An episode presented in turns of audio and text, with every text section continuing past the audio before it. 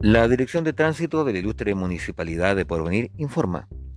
La atención para este día viernes 10 de diciembre se suspende ya que los funcionarios asistirán a una reunión con la Seremía de Transporte en Punta Arenas. Solo se mantendrán los exámenes prácticos que ya estaban programados para este día viernes.